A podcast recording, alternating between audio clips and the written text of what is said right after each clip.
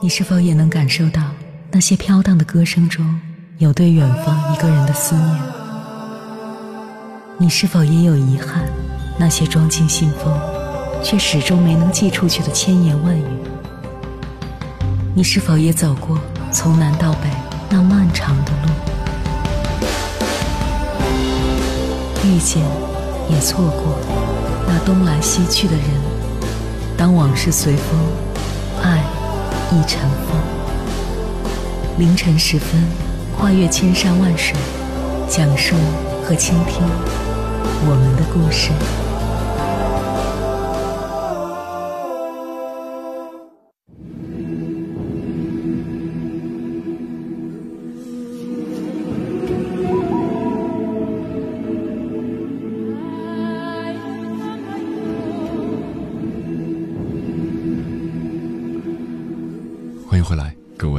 行者，这里是正在直播的中国交通广播，千山万水只为你，深夜不孤单。我是迎波，绰号鸭先生。我要以黑夜为翅膀，带你在电波中自在飞翔。三幺五消费晚会曝光过一个新闻：福建一位大学生点外卖，一份普通的青椒土豆，吃完外卖后半小时突然头晕脑胀，全身发热。身体上还起了大量的红色斑点。后来，这位大学生被室友紧急送到校医院，检查之下才发现这是食物中毒，而且就是吃的那份外卖所导致的食物中毒。通过对胃部食物的提取，发现外面里面的土豆就是发了芽的土豆。土豆发芽后有剧毒，不能食用，这是常识。大学生报警后，警察一路查到那个外卖餐馆。那个地方根本就不是一个餐馆，完全是一个黑心封闭的作坊，既没有餐厅，也没有基本的厨房设备、卫生许可证、餐饮行业经营证，更是没有。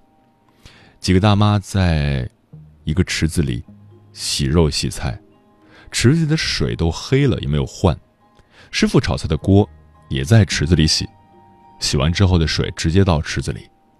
旁边的土豆堆放了很多天。发芽的也没有扔掉，就这么和进菜里炒了下去。每天在写字楼、在高校都有大量的外卖运到我们的手中，但其实我们根本不会想到，自己吃的东西竟然是从这么恶心的环境里做出来的。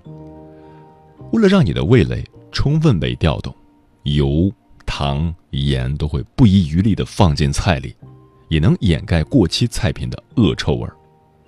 外卖，你以为为你提供了便捷，其实，你是在用你的生命去换取这种便捷。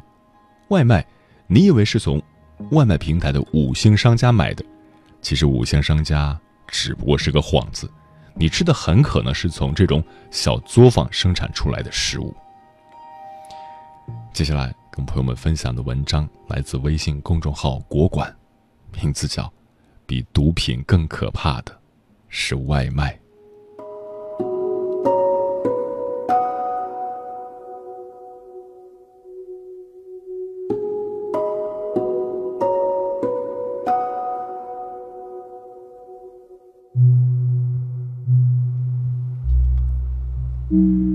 外卖正在杀掉你自己和你的下一代。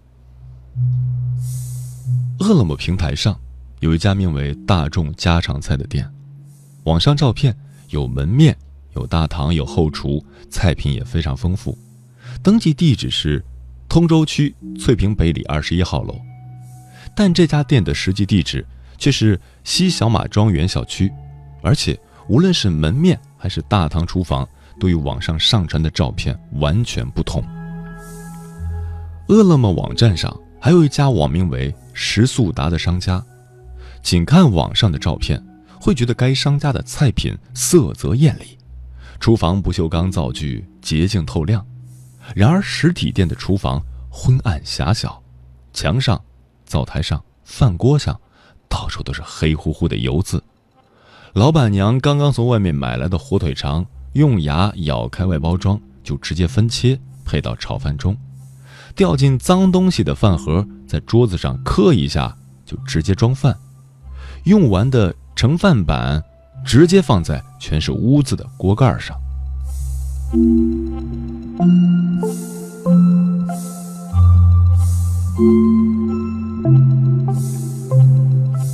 我国是外卖大国，因外卖而出现的问题并非只有一次。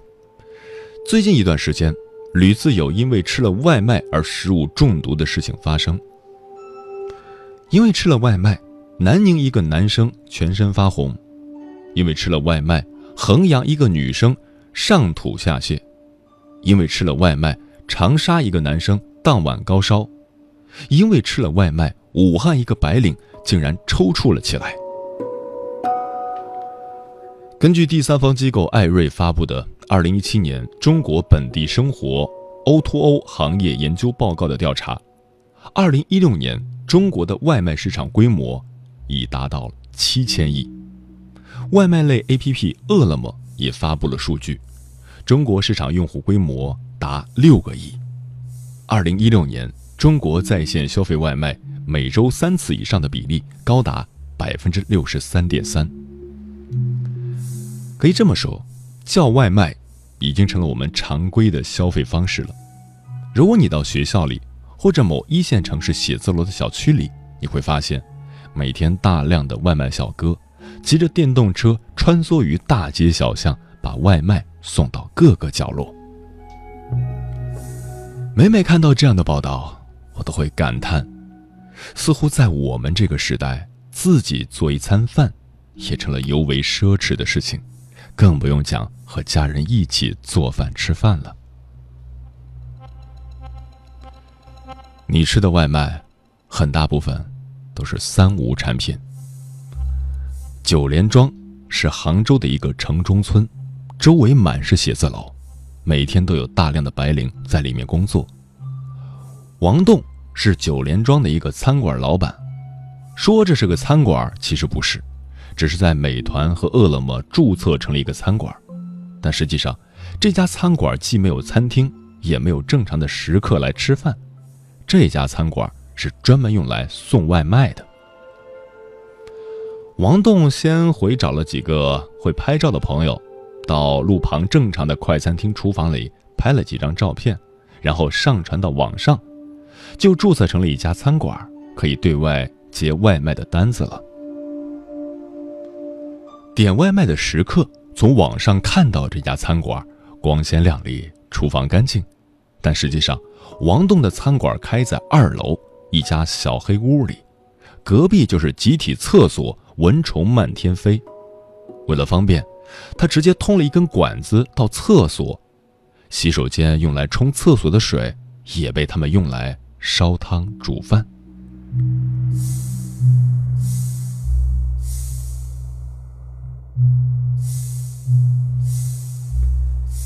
被曝光之后。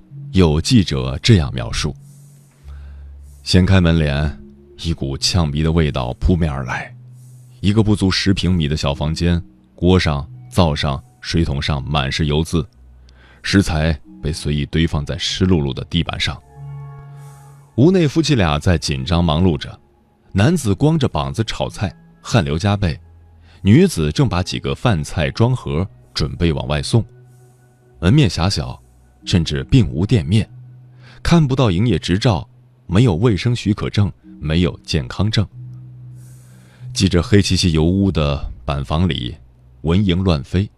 两个煤气灶，一口锅，几分钟就能做出一顿鲜美的午餐。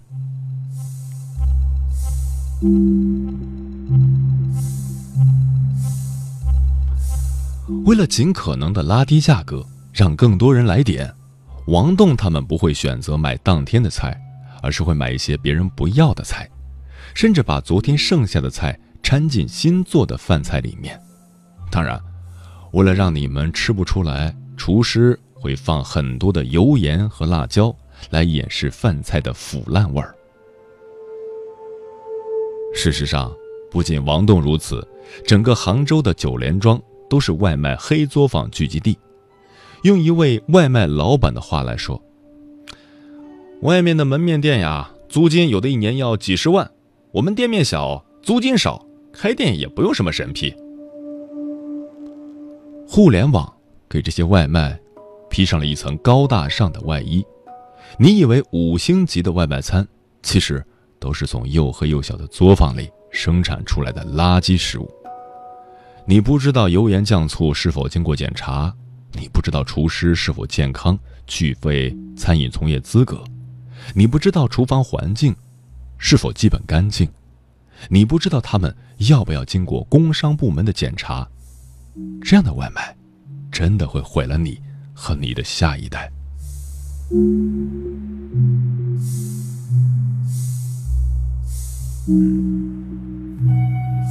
为什么我们都这么喜欢叫外卖了？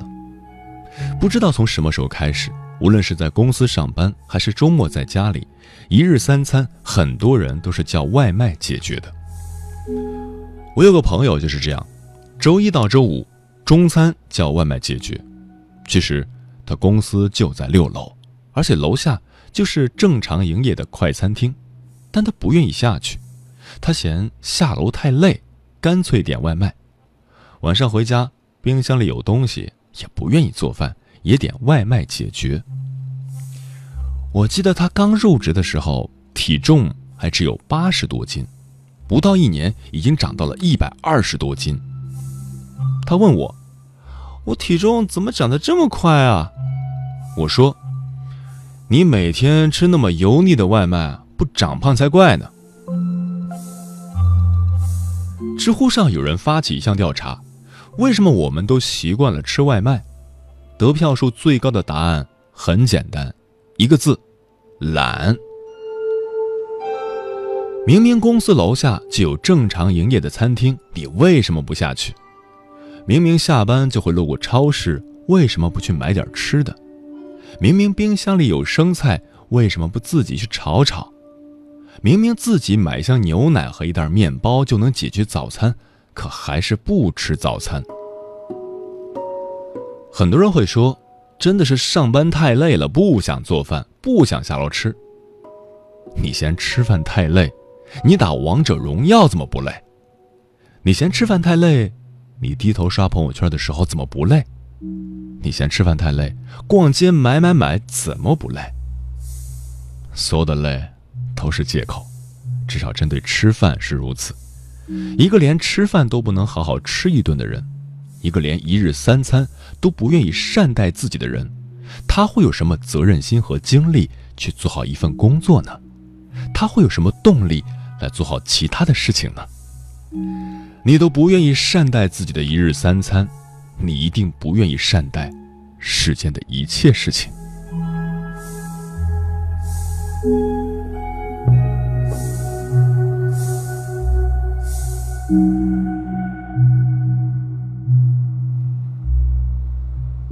知乎上有一位做过外卖厨师的网友，曝光了外卖的生产流程。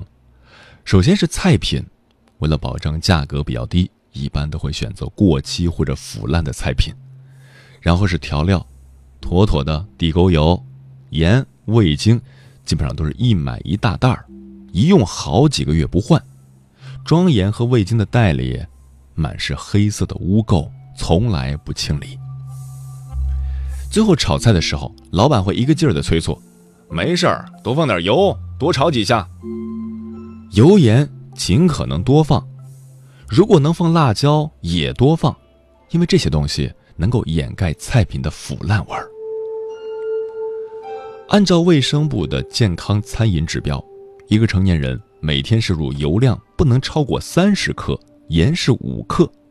但是外卖餐不会考虑这些，他们唯一考虑的就是成本，尽可能压低成本，尽可能多赚一些钱。这些油盐被你天天吃，吃下去，即使地沟油吃不死人。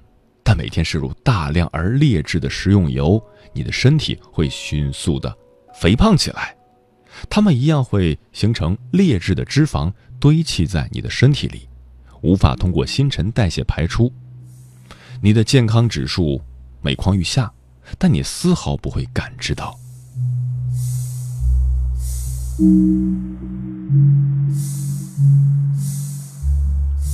之前有一篇文章，外卖。正在毁掉我们的下一代。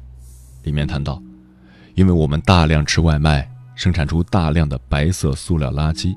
很快，有人站出来反对，外卖毁不掉我们这一代，因为外卖产生的塑料垃圾只占我们每天产生的塑料垃圾中很小的一部分。是的，也许真如他们所言，外卖产生的塑料垃圾不足为虑，但是外卖生产的食品本身很劣质，重油重盐，毫无监管，丝毫不考虑健康性。别吃外卖了。下楼去吃吧，自己做吧。外卖食物真的是罪魁祸首，它会真正毁掉你的身体，毁掉你孩子的身体。有朝一日，你拖着肥胖的身躯，看着镜子里亚健康状态的自己，看着这具可能你自己都会嫌弃的肉身，你一定会后悔当初自己为什么天天吃外卖。我觉得。不管什么人，你至少应该在吃的方面善待自己。对于大学生和职场人士来说，难道真的离开外卖就不能生存了吗？我有个同事，内心非常排斥外卖。他说，每次看到那些油腻的但装饰的很好看的食物，我就会一阵恶心。他从来不吃外卖，他的早餐是面包牛奶，他的中餐。是从家里带来的，每天晚上回家，他会自己做一菜一汤，吃完晚餐，然后用餐盒装好，第二天带到公司，中餐的时候用微波炉热一热就好。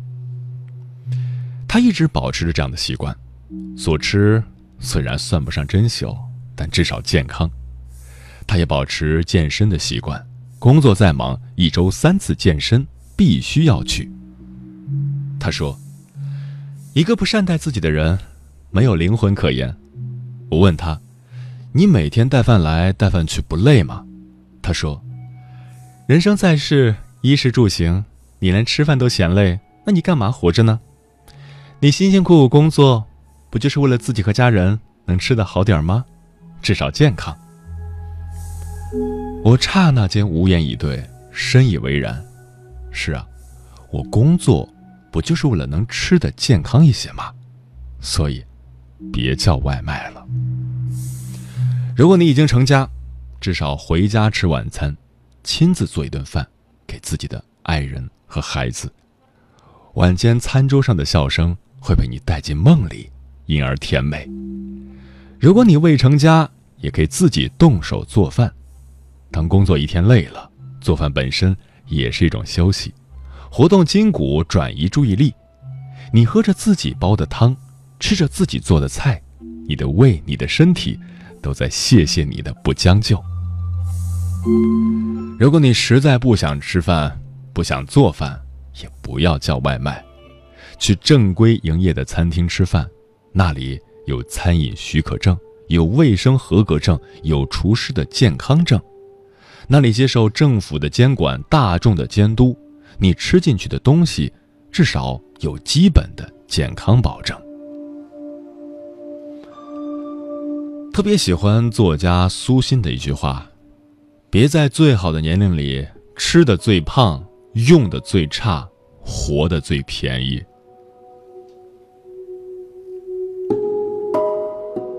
不是恐吓你，不是无端造谣，外卖真的会毁了你，用它的油盐。食品质量毁了你。别在吃的方面将就自己，善待自己的人生，那就请从善待自己的胃开始吧。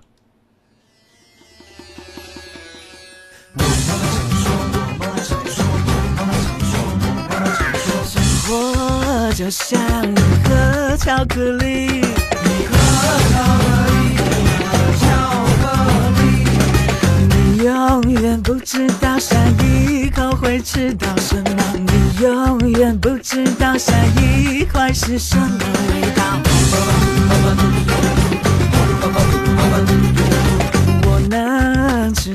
上百万个巧克力。嘿巧克力嘿巧克力嘿永远不知道会是什么结果？会是什么结果？哎呀呀我妈妈常说我妈妈常说我妈妈常说我妈妈常说生活就像一盒巧克力你喝它远不知道下一口会吃到什么，你永远不知道下一块是什么味道。我能吃掉上百万个巧克力，嘿，巧克力，嘿，巧克巧克力，你永远不知道会是什么结果，会是什么结果？于南国摄氏四十度下的项目穿行，在冰城零下三十度的中央大街漫步，往十里洋场听罢一曲天涯歌女，西出阳关凭黄沙穿金甲，风霜雨雪，四季如歌，不曾倦怠。山。趟过大河，无所畏惧水深和火热，只为打破这千山万水的阻隔，与你相遇。我是英波，我在原来的地方等你，凌晨三点，不见不散。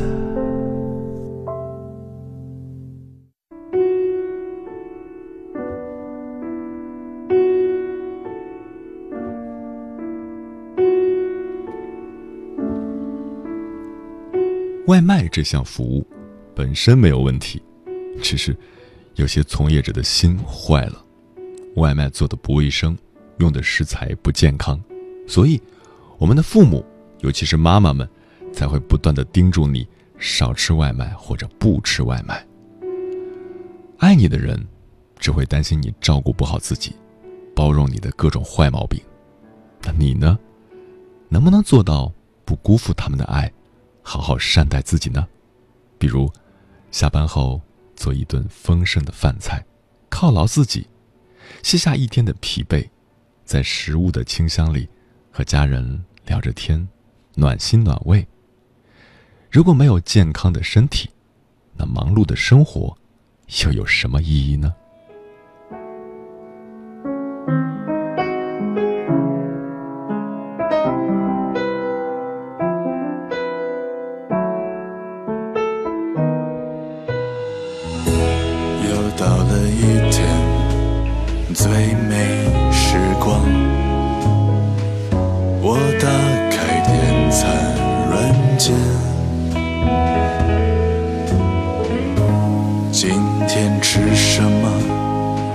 就想好了，炸鸡、雪梨汁、卤肉饭。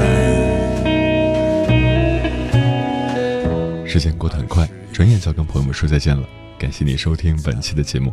如果你对我的节目有什么好的建议，或者想要投稿，可以通过我的个人微信公众号“迎波”，欢迎的迎，电波的波，随时留言给我。当然，你也可以关注我的新浪微博，艾特我是鸭先生，乌鸦的鸭，与我取得联系。接下来的节目依然精彩，欢迎继续锁定中央人民广播电台中国交通广播。晚安，夜行者们。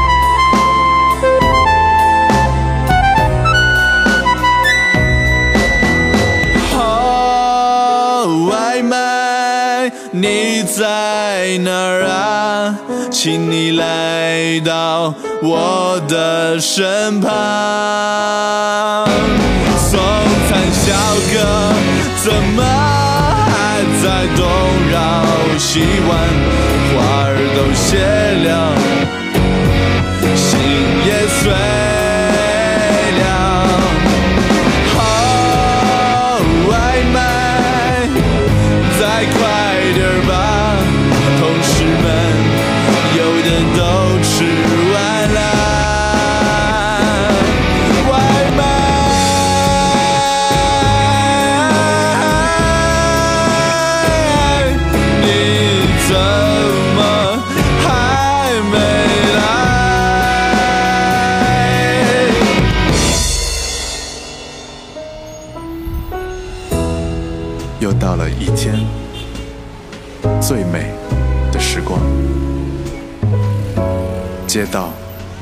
电动车的海洋，红的百度，蓝的饿了么，